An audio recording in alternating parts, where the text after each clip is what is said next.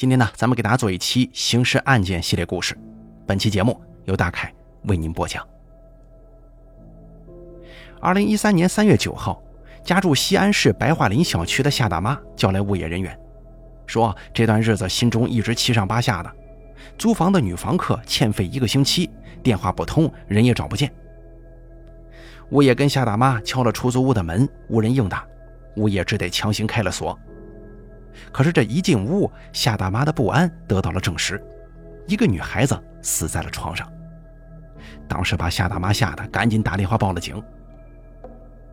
白桦林小区是刚盖好的拆迁安置楼，发生命案的是一个六十平方米的一居室，女性尸体身高在一米六五左右，二十多岁，面部被胶带密封窒息身亡，双手被反绑在身后，下半身赤裸，腿根部、床单上均有精斑。现场的客厅空空荡荡，只有沙发、茶几。卧室很是凌乱，衣柜有被翻动过的痕迹，衣物散落在地上，没有发现钱包、手机、电脑等等有价值的物品。警方初步判断，这是一起入室抢劫、强奸杀人案。夏大妈对死者进行了辨认，但是因为死者面部已经没变，相貌模糊不清，不能肯定就是自家的女房客。夏大妈告诉民警。三个月前，有个女青年看了广告来租房子，谈好租金是每个月九百块，租了一年，并一次性付清了三个月房钱。夏大妈说，女房客自称来这儿找她老公，口音是安徽那一块的。警方从其留下的身份证复印件得知，房客名叫何曼曼，一九九零年出生，安徽人。经过调查，何曼曼家在安徽农村，初中毕业就出来打工了，几年前才来到西安。为了确认死者身份，警方通知何曼曼的父母尽快赶过来。现场勘查的时候，警方在客厅垃圾桶里提取到了两个烟头，卧室有一本台历跟几张商场购物小票，最后一张打印时间是一月九号，另有一张照相馆的取像凭证，取像时间是一月十号。从面部胶带缠绕的痕迹，还有霉斑以及房子的室温综合考虑。法医初步判断，尸体死亡时间在一个月以上。而从一月十号何曼曼并没有去取照片来看，案发时间很可能就是一月九号或者十号当天。警方从照相馆中取回照片，照片上的人正是何曼曼。如果死者是他，这应该是他留在世上的最后影像了。尸体解剖之后发现，死者曾经做过隆胸手术，面部整过形，时间差不多是两三年前。现场提取的烟头经过 DNA 鉴定，正是死者留下的，这就表明死亡女子有吸烟的习惯。通过身份证查询到，2012年11月至12月初，何曼曼在西安多家宾馆有多次开房记录。再结合她抽烟的习惯，警方推断何曼曼可能从事色情行业。这个时候，何曼曼的父母从老家赶到了西安。经过 DNA 比对显示，死者正是何曼曼无疑了。他的父母说，何曼曼长期在外打工，不清楚具体干了些什么。2013年1月初，他们跟女儿要照片，打算给她相亲用，这也是何曼曼去照相馆拍照的缘由。何曼曼父母对女儿社会交往了解太少了，没能提供对破案有帮助的线索。警方还是把重点放在了现场勘验上。卧室床头柜角落的地面有个闹钟，闹钟的后盖跟电池是分离的，像是在发生冲突的时候无意当中把它碰到地上的。时间停留在三点十四分。警方分析，三点十四分很有可能就是发生打斗的时间，但具体是凌晨三点还是下午三点无从推断。那既然发生打斗了，邻居会不会听到声音呢？住在隔壁的男青年说，他与死者只有一面之缘。这段日子也没发现有什么男人来过，更没听到异常的声音。案发小区当时刚刚竣工，入住的人还不多，其他邻居也不了解情况。考虑到死者的特殊身份，不排除其利用出租房进行卖淫的可能。如果是这样的话，小区里应该能留下蛛丝马迹。警方随即到小区物业查看监控录像，结果物业表示，案发的时候小区监控还没有安装到位呢。物业保安也少，没发现什么可疑人员。案发现场的勘查工作一直在持续进行。随后，警方在卫生间的垃圾袋里发现了一个打了结的安全套，里面存有男性精液；而在卧室床头柜上的台历背后，发现了一行手写的字，写着男子段刚的电话和地址。经过调查，段刚1981年出生，西安本地人，是一家公司职员。他开着一辆十万元左右的银灰色轿车。婚后，一家三口跟母亲、妹妹挤在同一个屋檐下。段刚的生活很简朴，每天无外乎在家里、儿子的幼儿园、公司三点之间往返。警方对其进行传唤，让他辨认何曼曼的照片。他说：“这个人叫何莹莹，跟自己是朋友关系，已经两个月音信全无了。最后一次见他是一月份。”民警询问两个人是怎么认识的，段刚说。二零一二年十二月中旬的一天晚上八点多，他开车在路上遇到一个拉着行李箱的女青年拦车，让段刚送她去机场，给三百块钱报酬。段刚收入不高啊，考虑到拉这趟私活能挣不少，就答应了。下车之后，何莹莹给他留了电话号码，并且说他在西安搞服装买卖，正在拓展市场，还说等以后有时间了请段刚吃饭。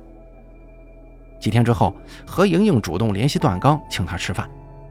何莹莹说：“她初来乍到西安，人生地不熟，开展业务如果有朋友帮助的话，会方便很多。”而段刚呢，非常乐意认识何莹莹这样一个能干、出手又大方的女人。何况他也能感觉到何莹莹似乎对他有好感，他自己也在何莹莹的身上找到了跟妻子在一起不同的感觉。随着两个人交往次数的增多，二人的关系发生了质变。段刚偶尔会来何莹莹这里约会。DNA 鉴定结果显示，床上的精斑跟安全套中留下的精液都是段刚的。段刚说，他一月九号下午跟何莹莹约会，路上买了安全套。下午三点多，两个人发生了关系。之后，他开车离开了白桦林小区。也正是从那天之后，段刚就联系不上何莹莹了。由于要过春节嘛。他以为何莹莹回老家了，就没在意。可后面还是联系不上，他又觉得是不是何莹莹不想再跟他保持这种关系了？对此，段刚反倒觉得轻松不少，不再对家庭有负罪感了。不过，段刚始终指向警方承认与何莹莹于一月九号发生过关系，但坚称人不是他杀的。然而，警方在段刚车里发现了一卷胶带纸，还有一节白色尼龙绳，跟死者身上的是相同的。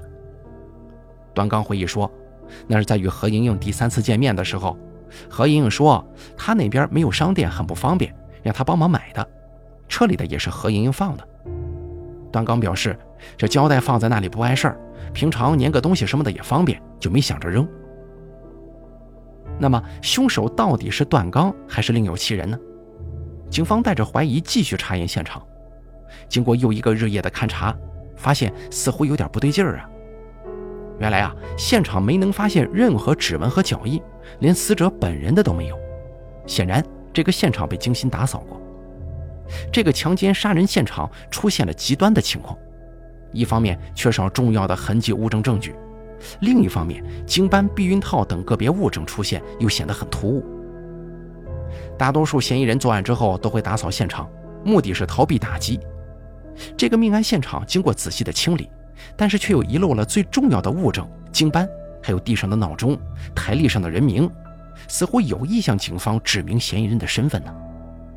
通常情况之下，嫌疑人不可能打扫完现场之后还留下那么多指向自己的证据，更不会把胶带、纸、绳子这样的作案工具留在身边。或许段刚真的没说谎，他并不是杀人凶手。在现有的证据基础上，警方有了重新认定。死者所在的床单相对平整，如果在床上发生了打斗、冲突，甚至强奸的话，应该不是这样的。法医认为，死者身上没有发现抓伤、抠伤等等搏斗痕迹，因此这个强奸现场很可能是凶手精心伪造的。经过反复论证，嫌疑人的轮廓逐渐显现出来了。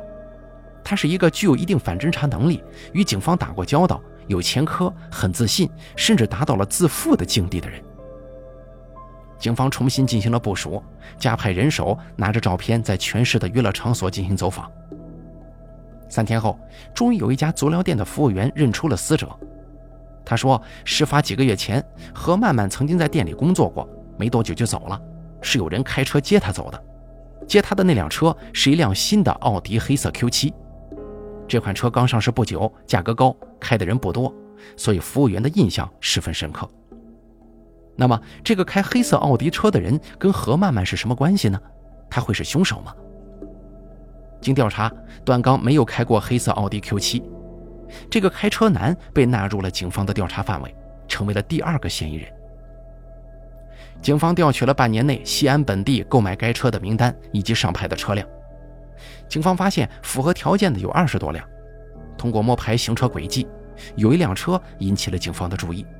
因为他经常出现在段刚家附近。周围一个饭店老板说，几个月以来，经常有个开奥迪 Q7 的男人在店里吃饭，有时候一个人，有时候跟一个女青年一起。随后，警方很快查到，这个车主叫张强，1973年生人，西安本地人，高中毕业之后进入了一家国企工作，1994年因为监守自盗和贪污被判刑九年。此人跟警察打过交道，了解公安的一些工作流程，符合警方对犯罪嫌疑人的刻画。张强出狱之后做起了机电生意，这几年生意火爆，挣了不少钱。于二零一二年十月购买了那辆车。在众多线索当中，最让专案组兴奋的一条是，张强是段刚妹妹段丽的男朋友。段丽是张强的秘书，在一次共同出差当中，两个人发生了关系。但是他俩的感情进展并不顺利，段丽全家人都很反对。警方觉得段丽可能知道一些内情，就先传唤了他。段丽介绍了他跟张强交往的经过，他大学毕业就到了张强的公司，已经两年了。一年前，张强对他展开追求，并称自己爱人已经去世。张强事业有成，精明能干，比段丽大十多岁，很会照顾人，让缺少父爱的段丽心动了。那次出差，两个人在酒店住到了一起。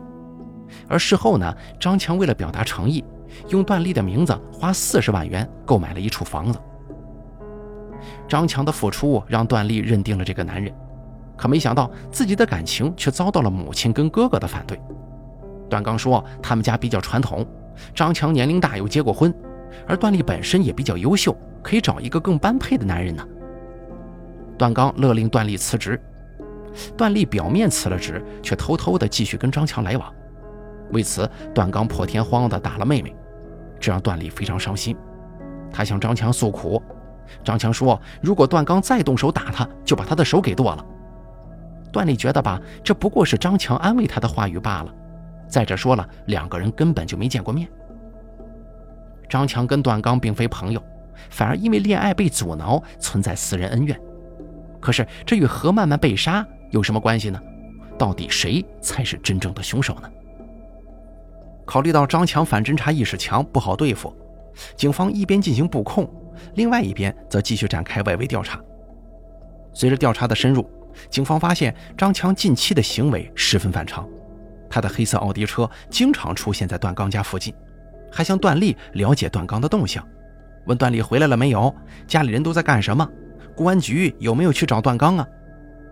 警方分析认为，张强很有可能知道案件真相，甚至很有可能他就是幕后策划者。综合考虑之后，二零一三年三月十四号，警方把张强带回了公安局。面对讯问，张强说自己已经改过自新了，不会再做违法犯罪的事儿。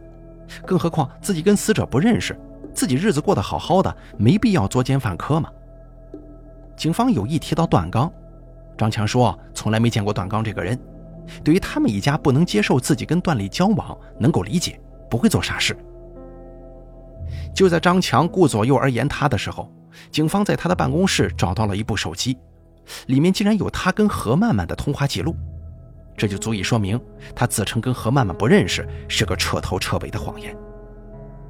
在证据面前，张强无从抵赖，只好一五一十的交代了作案的前因后果。原来啊。张强对段刚阻挠他恋爱一直怀恨在心。听说段刚打了段丽之后，他决定开始实施计划教训段刚，而何曼曼则成了他的工具。二零一二年十月底的一个夜晚，张强认识了自称任芳的何曼曼，他知道何曼曼刚来西安两个月，立马想到了一个大胆的计划。他向何曼曼提出，能否帮他完成一个任务，勾引段刚上床，用手机拍下视频，留下证据。事成之后给十五万，先预付三万，但是必须跟其他人断绝一切来往。当时何曼曼需要钱呢，他也对自己的未来有着更好的勾画。他甚至已经去西安外院问了学习两年韩语的花销，因此他答应了张强。一开始，张强让何曼曼把段刚的车划伤，并留下字条让段刚跟他联系。段刚回忆，二零一二年十二月初，他的车曾经两次被人划过，对方留下了字条，写了名字和电话，表示会赔偿，可是打过去却无人接听。计划不成功，张强又让何曼曼去拦截段刚的车。于是呢，就有了段刚去机场送人的事儿。在之后的每一步行动，何曼曼都是按照张强的要求行事，包括把绳子和胶带留在段刚的车上。二零一三年一月九号，何曼曼再次跟段刚约会，发生关系，留下安全套等物证。之后，他按照指示等着张强来结清尾款，却万万想不到，等来了恶魔呀！张强说，决定杀死何曼曼。是因为何曼曼威胁他把这些事情说出去，向他要五千块钱封口费，他不得已之下才捂死了他。随后，他刻意布置了杀人现场，误导警方去怀疑段刚。但是警方却认为张强的这个说法站不住脚啊。第一，张强答应事后给何曼曼十五万，他完全没有必要再多要这五千块钱。第二，段刚车里发现的胶带跟绳子恰巧跟死者一样。应该是张强指使何曼曼让段刚买的，之后何曼曼又按照要求留在家里一部分，剩下的放回段刚车里。还有那个指向三点十五分的闹钟，也是张强让买的，就是要伪造作案时间。种种迹象表明，张强最初的计划那就是让何曼曼死，让段刚成为杀人凶手啊！自负的张强只知道警察办案讲究证据。却对警方取证的时候对证据的可信度、真实性的考量一无所知，反而露出了诸多的破绽。面对侦查员的逼问，张强心理防线崩塌，承认一开始他的计划就是杀掉何曼曼，让段刚去顶罪。他刻意给用过的安全套打结，是为了防止精液全部流出之后，警方无法顺利获取 DNA。警方在对张强的社会关系调查中发现。除了段丽之外，张强还同时周旋在几个女人之间，买房子只是哄骗女性的手段。而段丽完全不敢相信自己心中的白马王子居然会杀人栽赃给自己的亲哥哥呀！但通过回忆两个人交往的点点滴滴，似乎又有痕迹可循。张强这个人很霸道，控制欲很强，曾说段丽是属于他的。对于家里介绍的相亲对象，他也不允许他去见。张强说：“他认为段家现在是段刚做主，而段刚态度明确，坚决反对段丽跟他在一块儿，所以他必须要拔掉这颗钉子。但是他又不想直接杀死段刚，这样做动机太明显，自己容易被警方查到。于是乎，就想起了这么一个计划。至于认识段刚一事，是因为有一次他与段丽约会的时候碰到过段刚，段丽曾经给他指过。自以为天衣无缝。”没想到案发之后，仅仅几天功夫就被警方识破了伎俩，真是机关算尽太聪明，反误了青青性命啊！好了，咱们本期刑事案件就给大家做到这儿了，感谢您的收听，咱们下期节目不见不散。